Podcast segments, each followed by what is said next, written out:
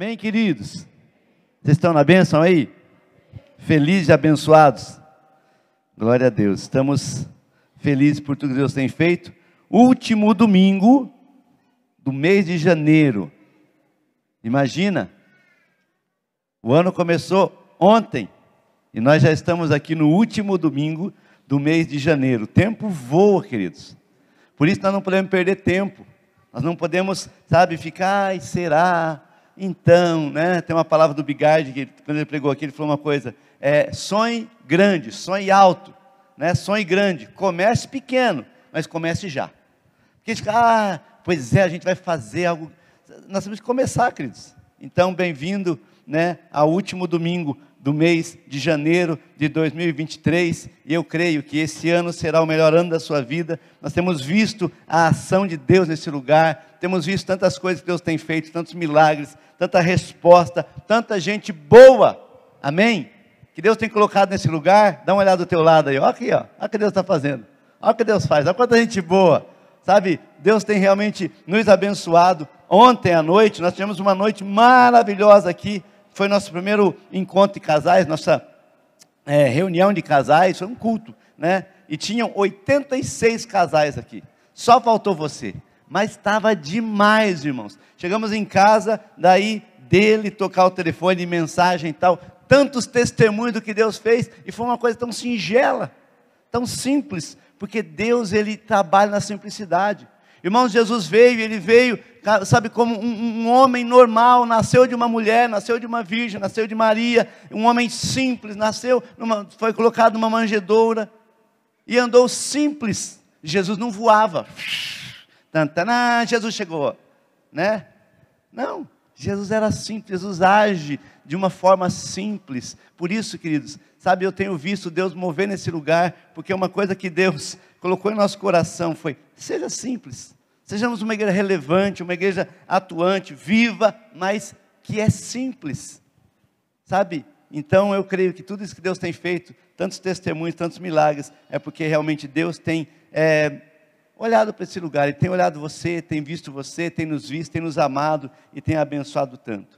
Nessa noite, a palavra que eu quero trazer para você é, quando nós começamos a, a, esboçar uma palavra, a escrever um, aquilo que Deus vai colocando no nosso coração, às vezes nós imaginamos, imaginamos, ah, vai ser assim, né? E daqui a pouco Deus vai mudando, enfim. E o tema da palavra é edificarei a minha igreja. Ah, pastor, é claro, porque nós vamos edificar a igreja lá, nós vamos fazer lá, né, do outro lado da rua, no nosso estacionamento, vamos fazer o, né, a nossa igreja nova. Não, lá é o templo. Igreja é você, igreja sou eu, igreja somos nós. Então, quando nós é, é, é, trabalhamos, começamos a, a, a, desenvolver essa palavra, esse esboço, então edificarei a minha igreja, sabe? E Deus, Deus não deixou nem falar de construção. Ai, Deus, eu queria tanto falar de construção, falar né, dos negócios lá que a gente está fazendo, tanto sonho, tanto plano. Isso tem lá, se você quiser olhar no, lá no, no mural depois, tem até um projetinho lá, né? Mas Deus quer falar de igreja, Deus quer falar de você, querido. Deus quer falar da sua vida, sabe? Falar do que Ele tem plano e projeto para você. Eu queria começar lendo Evangelho de Mateus, capítulo 16, versículos 13 a 18. Amém? Já está projetado ali. E eu vou ler contigo e diz o seguinte: E chegando Jesus às partes de Cesareia de Filipe, interrogou seus discípulos, dizendo: Quem dizem os homens ser o filho do homem? E eles disseram: Uns diz que é João o Batista, outros Elias e outros, Jeremias, ou um dos profetas. Disse-lhe ele: E vós, quem dizeis que eu sou? E Simão Pedro, respondendo, disse: Tu és o Cristo, o Filho do Deus vivo. E Jesus respondendo, disse-lhe: Bem-aventurado és tu, Simão Bajonas, porque não tu foi revelado, não te revelou a carne e o sangue, mas o meu Pai que está no céu. E também eu te digo que tu és Pedro, e sobre esta pedra edificarei a minha igreja, e as portas do inferno não prevalecerão contra ela. Vamos orar mais uma vez, Senhor. Obrigado pela tua palavra, Senhor. Obrigado pela tua presença. Tu estás aqui, Senhor. O Senhor está nesse lugar e o Senhor, ó Deus amado, ó Deus, tem estendido a tua mão sobre cada vida, cada pessoa que está aqui, Senhor amado, é importante para o Senhor. O Senhor derramou o teu sangue na cruz para resgatar a cada um de nós, ó Pai, a mim e a todos meus irmãos e irmãs, ó Pai. E nessa noite, Senhor amado, eu creio, a Deus amado, que o Senhor trouxe cada um aqui com um propósito, Senhor. O Senhor trouxe cada um aqui porque o Senhor quer ministrar, o Senhor quer falar, o Senhor quer, Deus amado, a Deus é, é su, suprir, ó Pai, no coração, a Deus amado, suprir, ó Pai, para cada um aquilo que necessitam, Senhor. E por isso fala conosco, Senhor. Que eu não venha de forma alguma impedir o que o Senhor quer fazer, ó Pai. Mas seja feita a tua vontade, Senhor. Eu oro para que o Senhor tire todo o embaraço, todo empecilho, que nada nos impeça de perceber a tua presença nesse lugar. Deus está aqui, Jesus está aqui, Ele quer falar com você. Amém? Jesus está nesse lugar, Jesus está aqui. Sabe, eu acho tão lindo, a Bíblia fala que Ele passeia no meio dos louvores. Enquanto louvávamos o Senhor, Ele estava se movendo, pessoas estavam se emocionando, sendo tocadas e curadas. Ele está aqui para ministrar a tua vida. Amém? Obrigado, Jesus. Sabe, queridos, nesse texto que nós acabamos de ler, nós vemos Jesus falando com seus discípulos. É tão interessante que Deus é um Deus que fala, né? Nosso Deus é um Deus que fala. Às vezes a gente fala, puxa, Deus falou comigo. Daí tem, tem os novos convertidos, ou gente que de repente, né? Mas como é que Deus falou? Como é que Deus, como é que Deus falou com essa pessoa? Será que Deus falou, ô filho! Né? Como é que é que Deus fala? Mas é interessante, mas Deus fala de várias maneiras. Hebreus fala assim: tendo o Deus outrora falado aos nossos pais, pelos profetas. Deus fala de várias maneiras. Sabe, às vezes ele fala então uma percepção. Ele, de repente você está caminhando e você percebe algo, você começa a ser tocado. Sabe, às vezes Deus fala através de uma pessoa que de repente está do teu lado ali, a pessoa começa a conversar e daqui a pouco você já está ouvindo, sabe, no teu coração, parece que Deus está falando contigo. Esse dia a irmã mandou uma mensagem toda emocionada lá e tal. Ai, Deus falou comigo. Eu estava olhando para o céu, aquele arco-íris, e daí ela começou a falar daquilo que Deus estava falando. assim, Nossa, o arco-íris, todo mundo viu. Mas Deus falou com ela naquela, daquela maneira ali, sabe, naquela situação. Então, é interessante, amados, que Deus é um Deus que fala. E nesse texto nós vemos assim, Jesus falando com seus discípulos. Imagina Jesus conversando com você. Sabe, Jesus ali, e Jesus não falava assim, olha, é, não era uma assembleia, eu, eu, eu, eu, eu peço a parte a Jesus. Não, estamos conversando, sabe? Judeu fala bastante, assim, é quase igual é, italiano, baiano, né? Enfim, eu sei que eu sou, minha família, minha mãe é baiana, meu, meu pai é nordestino, então às vezes para falar em casa tem que pedir a vez, né? Mas, sabe, eu imagino Jesus conversando, os discípulos ali, atentos ali, e Jesus começa então a falar, e ele traz uma revelação muito poderosa nesse texto que nós, estamos, que nós acabamos de ler. Ele diz assim: Olha, é sobre esta pedra edificarei a minha igreja. O que ele está dizendo é que ele, Jesus, edificaria a sua igreja sobre essa pedra, não sobre Pedro, mas sobre aquela palavra, aquela revelação que ele fala, é quem dizem que eu sou, e Pedro fala, tu és o Cristo, o Filho do Deus vivo. Então, em cima dessa palavra, baseado nessa verdade que Pedro acaba de afirmar, Jesus fala assim: sobre esta pedra, sobre essa afirmação, sobre essa palavra, eu edificarei a minha igreja, sobre essa palavra aqui de que eu sou o Cristo, o Filho do Deus vivo. Então a igreja que é edificada sobre essa palavra, Jesus Cristo. Jesus o ungido, Jesus o enviado, Jesus aquele que veio para te buscar, te salvar, te libertar. Então, ele fala assim: olha, sobre essa palavra eu edificarei a minha igreja. Então, Jesus veio para edificar uma igreja, amém? E é interessante que a palavra igreja, ela vem do grego eclésia, que é assembleia por convocação, assembleia dos fiéis, né, no latim eclésia, que quer dizer reunião da igreja, enfim, mas quando nós vemos isso, nós vemos assim que Jesus está dizendo: ó, edificarei a sua eclésia, a sua igreja. Jesus está dizendo assim: olha, eu estou convocando, eu estou chamando. Você que está aqui, meu querido, pode ter certeza disso. Deus te escolheu, Deus te chamou, Deus te convocou, Deus te chamou para fazer parte do corpo de Cristo, que é a igreja. Sabe, é, ao declarar isso, ele fala assim: olha, eu estou chamando, eu estou convocando, eu estou te, te trazendo para perto, como diz em inglês, né? The chosen, os escolhidos, nós somos escolhidos. Você foi escolhido, olha para quem dá ao teu lado e fala assim: você foi escolhido, você foi escolhido por Deus, nós somos chamados, convocados, escolhidos por Deus, para fazer parte da igreja, fomos escolhidos para ser a igreja. E sabemos que a igreja é o corpo de Cristo, a noiva de Jesus, a reunião daqueles que receberam a Jesus como seu Salvador e Senhor. Mas uma vez que nós somos a igreja, a minha pergunta é: qual é a função, qual é o papel da igreja nessa terra? O que, é que nós estamos fazendo aqui? Sabe, a igreja, ela foi chamada, Jesus falou assim: Olha, vós sois o sal da terra e a luz do mundo. Então nós entendemos que fomos chamados para ser sal. Qual é a função do sal? O sal faz a diferença, irmão. Não é verdade? O sal faz a diferença. Sabe, uma comida bem temperada com sal, a pessoa percebe. Esse dia eu recebi uma mensagem, alguém falou assim: olha, ninguém, quando vai comer um churrasco, né? Vou lá comer um churrasco lá, né? Na casa do Williams, lá e da Fábio, era um churrasco lá. E daí, nossa, Williams, que sal maravilhoso. Ninguém fala isso, irmão. Porque sal, ele tempera, mas ele não é, ele não aparece. Sabe? O sal, ele dá o sabor, ele, ele deixa a, a comida saborosa, o paladar. Mas ninguém fala, nossa, que sal maravilhoso. Vou comprar uns quilos desses lá para minha casa. Não. Agora experimenta comer um churrasco sem sal. Né, Samuel? Fica ruim, né? Sem sal não dá. Então o que a Bíblia está dizendo é que nós fomos chamados para ser igreja, ou seja, para ser relevante, para fazer a diferença, para marcar o lugar onde nós vamos, mesmo que ninguém perceba, mesmo que ninguém fique, nossa, que vocês são demais. Sabe, irmão, é muito bom ser elogiado. Eu falava com os casais ontem que é muito bom receber elogio. O marido tem que elogiar a esposa, a esposa tem que elogiar o marido. Essa foi para ontem, né? Então você, que não veio perdeu. Mas enfim, mas sabe, a, a, se você viver só debaixo de elogio das pessoas, não dá certo, irmão. Você é sal, sabe? O cara coloca o sal assim, aquele famoso lá, né? Coloca o sal assim, né? Mas ninguém vê a marca do sal. Mas enfim, é só para fazer. Então você foi chamado como igreja para fazer a diferença, para realmente marcar o lugar. E nós estamos aqui nesse, lugar, nessa terra, queridos, nesse bairro do Xaxim, na rua David Taus, 1372, para fazer a diferença. E a igreja tem que fazer a diferença. Essa semana eu recebi um pessoal da FAS, eles vieram aqui para nos oferecer um curso de primeiro emprego para adolescente.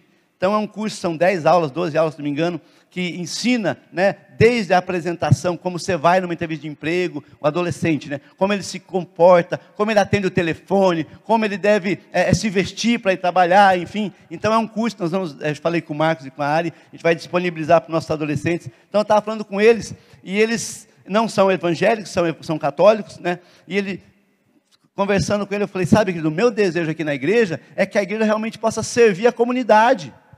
O nosso desejo como igreja ABA, aqui Curitiba, as igrejas ABA, nosso desejo é marcar o lugar onde nós estamos, servindo a comunidade. E eu falava para ele, ele ficou até assim, eu falei, querido, porque se a igreja fechar nesse lugar, e se ninguém perceber, a igreja não está cumprindo seu propósito. Quando uma igreja, se porventura ela fecha em um lugar ou muda de local, enfim, os vizinhos falam, puxa, que dó, foi embora a igreja, era tão bom, sabe? E nós queremos ser relevantes no bairro aqui oferecer, sabe, é, é, é, é atendimento às pessoas, abençoar as famílias. Eu falei com o Doni semana passada, falei, Doni, seguinte, mano, se esperta aí.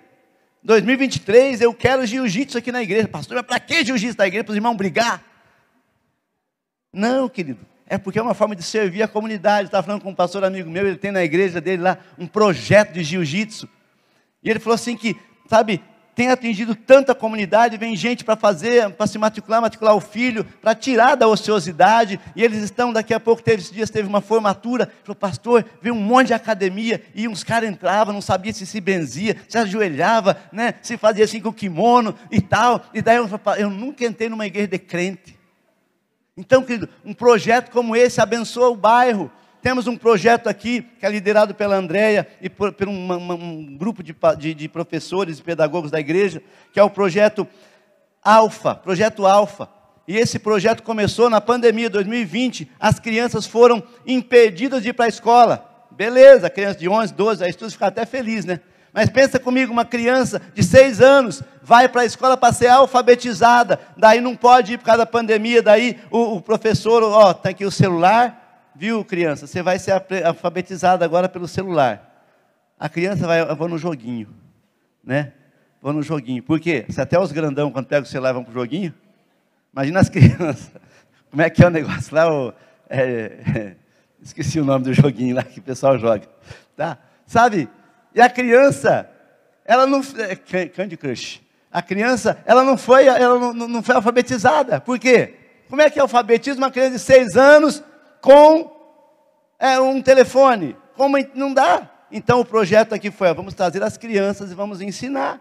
E no sábado de manhã, eles vêm de manhã 8 horas, abre a igreja, recebe as crianças do bairro, da região. Acho que da igreja, poucas crianças da igreja. Mas é da, da região. E vieram e começou, sabe, a aprender. E, e, e veio a diretora da, da, da, da escola, é, ali em cima, ali, que eu esqueci o nome também. E, e, a diretora da outra escola aqui também vieram, escola, é, e vieram perguntar o que está acontecendo. Nossas crianças chegaram lá sabendo ler e escrever, e não estava. Por quê? Porque a igreja foi relevante, a igreja tem que servir a comunidade. A igreja precisa oferecer cursos profissionalizantes, cursos para família, para casais, enfim, nós precisamos, porque a igreja é sal, irmão. Não, o nosso papel é só orar, é, é oração que é o nosso ministério. Oração, oração é orar com ação, a igreja tem que ter atitude, a igreja tem que fazer algo. Quando Jesus ele fala, vós sois o sal da terra, ou seja, vocês vão fazer a diferença. Então, nosso, nosso desejo como igreja é ser uma igreja, é edificar uma igreja, sabe, que realmente faça a diferença na vida das pessoas, que famílias cheguem aqui e sejam restauradas, pessoas cheguem aqui com problema, seja restaurado, curado e abençoado. Sabe que então a função, o papel da igreja é isso, a igreja não pode ficar só passiva, não.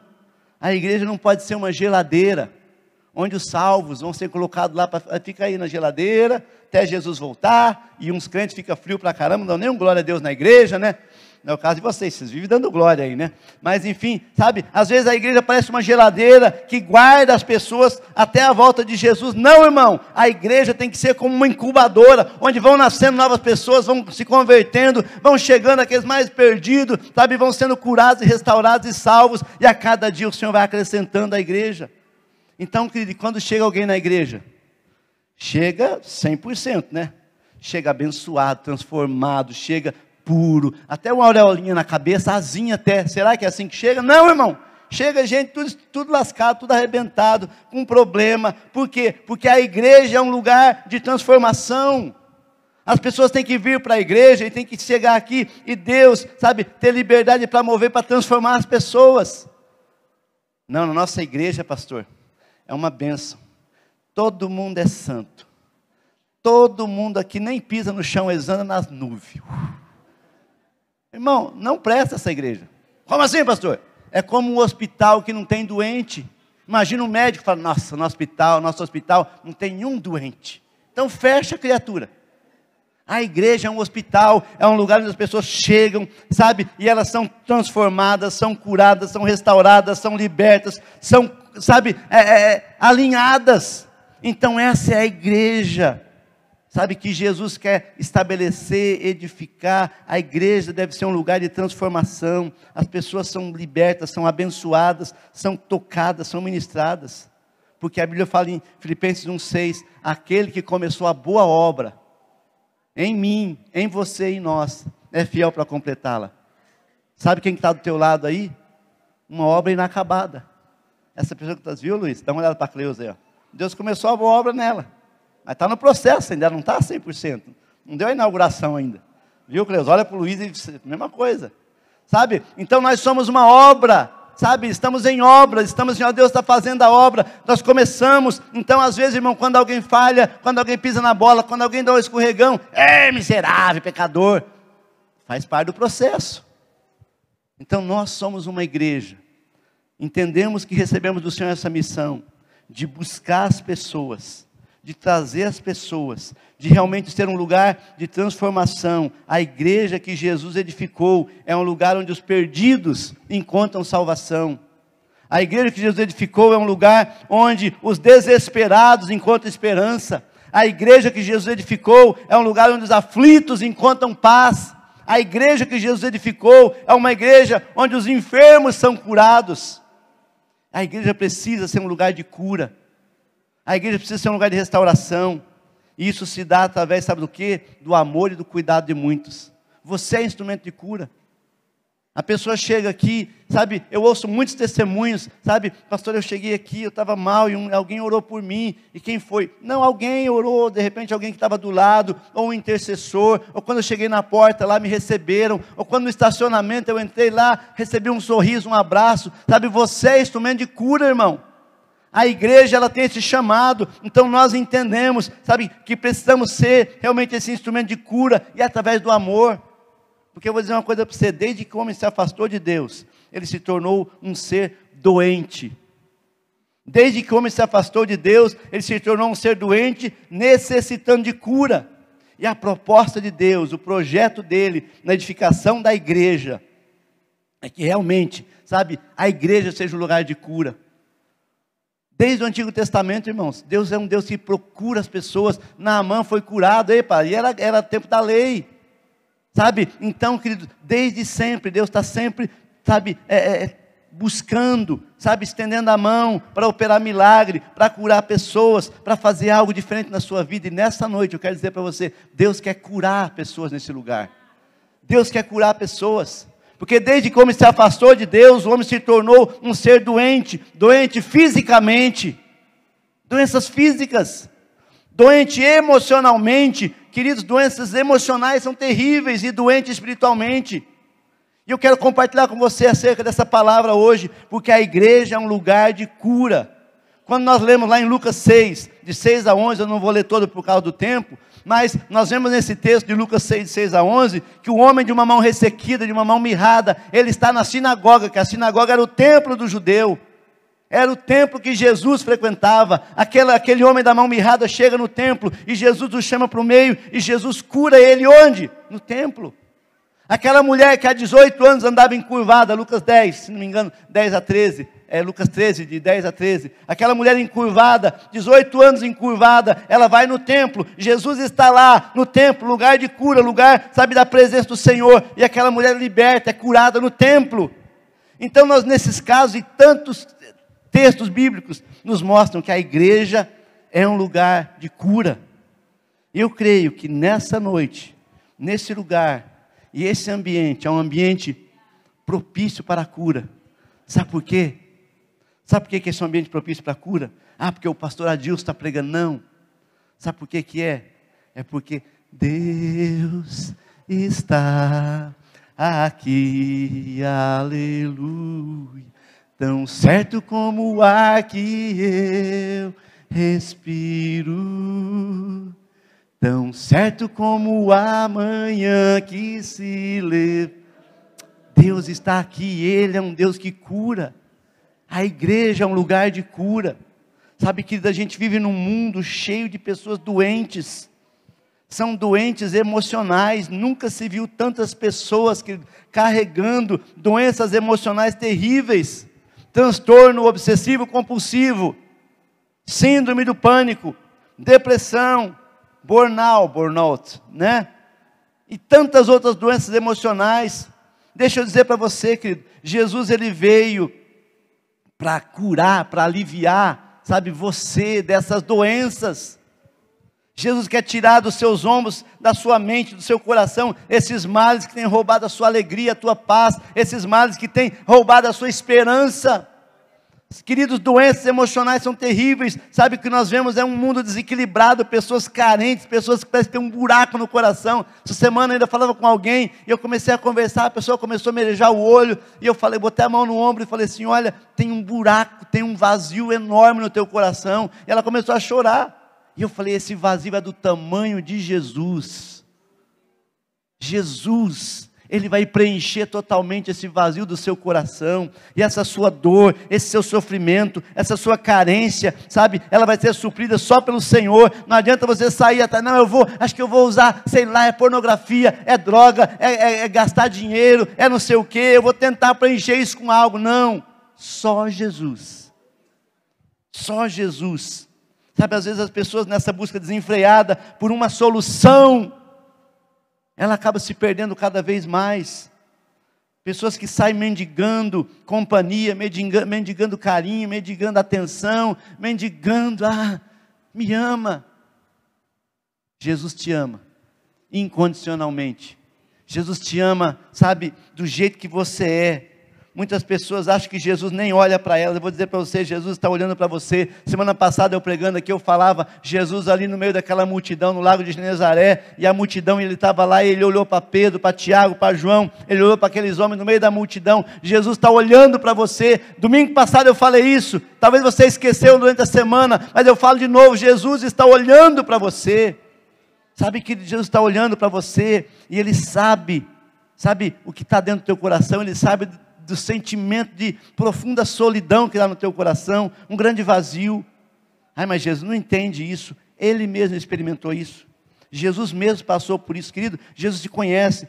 Lê, coloca para mim lá, por favor, Mateus 26, 36 e 30, até 38. Sabe, Jesus um dia procurou seus discípulos para orar com ele no Getsemane, e ele foi lá orar, Mateus 26, 36 a 38. E diz assim o texto: Então chegou Jesus com eles a um lugar chamado Getsemane, e Jesus disse a seus discípulos: Assentai-vos aqui enquanto vou ali orar. 37. E levando consigo a Pedro e dois filhos de Zebedeu, que era Tiago e João, começou a entristecer-se muito e a angustiar-se muito. Então lhes disse: A minha alma está cheia de tristeza até a morte. Ficai aqui comigo e velai. Só até aí. Jesus, ei, eu estou falando de Jesus, querido. Ai, pastor, eu estava tão triste que eu fiquei. Não, irmão, às vezes vem uma tristeza. Às vezes vem um sentimento de amargura e tristeza no teu coração. Às vezes você se sente, puxa, parece que todo mundo me abandonou, ninguém gosta de mim nem Deus gosta de mim. Sabe, Jesus sabe o que você sente, ele sentiu isso, ele buscou os seus discípulos, que eram os mais chegados. Dentre os chegados, ele levou Pedro, Tiago, João, vamos comigo lá orar. E quando ele começa a orar, aquele olha, os caras estão dormindo. Ninguém liga para a minha dor, pastor nessa igreja, ninguém se importa comigo, ninguém se importa com o que eu passo, com o que eu sofro. Jesus está olhando para você, Jesus sabe da tua dor, Jesus sabe, sabe dos teus desesperos, Jesus sabe o que passa dentro do seu coração, Ele entende o seu sentimento e Ele levou na cruz todas as suas dores, até as emocionais. Porque dor física, irmãos, às vezes a gente aguenta.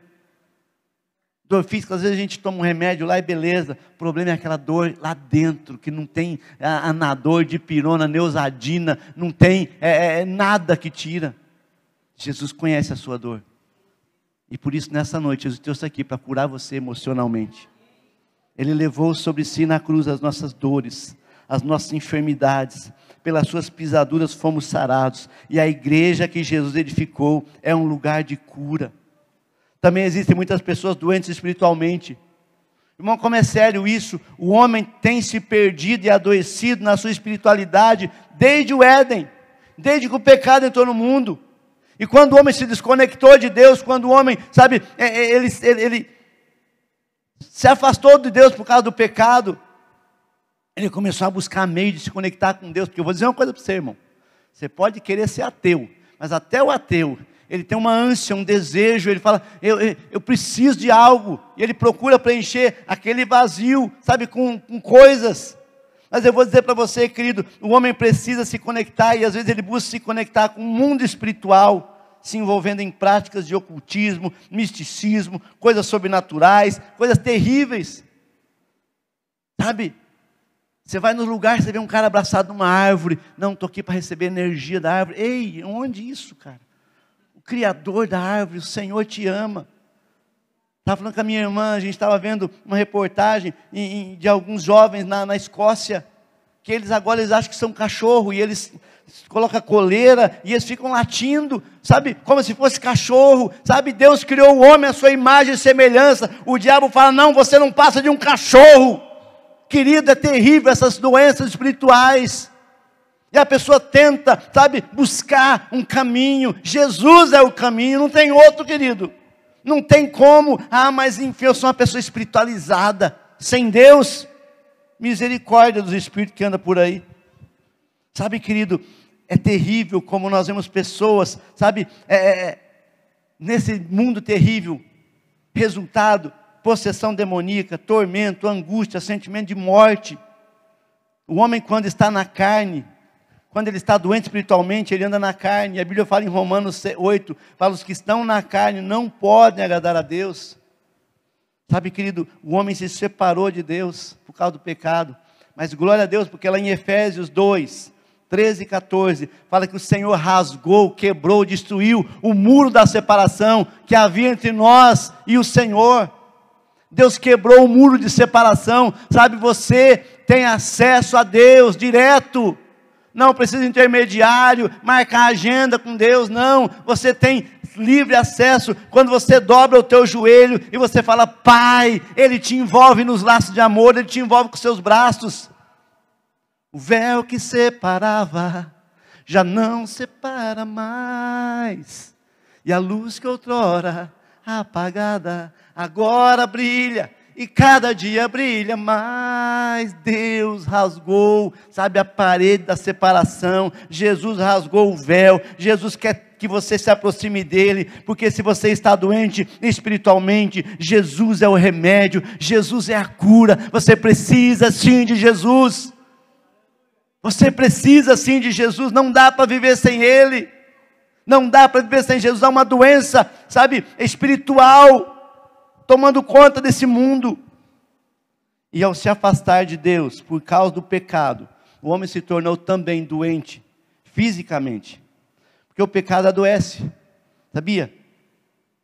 Salmo 30 e, Salmos 32, versículo 3 e 4, na nova versão transformadora, NVT, diz o seguinte: Salmo 32, 3 e 4: Enquanto me recusei a confessar o meu pecado, o meu corpo definhou, e eu gemia o dia inteiro.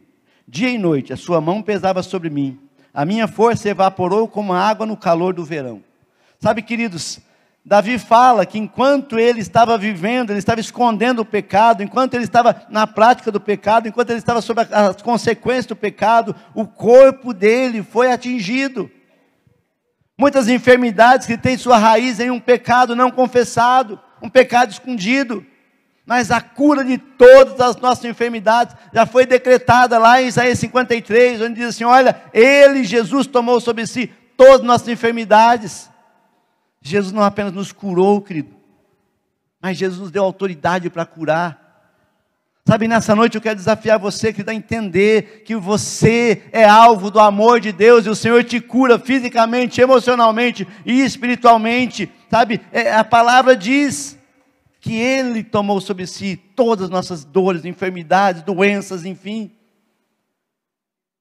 Sabe, lá em Lucas capítulo 10, versículo 8 e 9.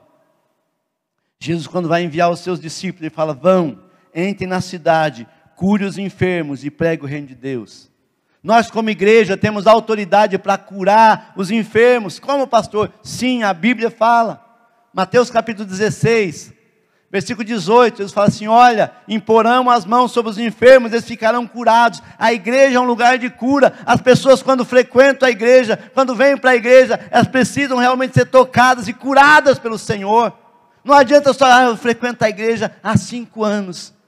Há dez anos não acontece nada na minha vida, irmão, alguma coisa está errada. Tem que, sabe, tem que haver uma entrega, uma rendição. Senhor, eu preciso, porque a igreja tem cura para os enfermos, a igreja tem cura para as nações.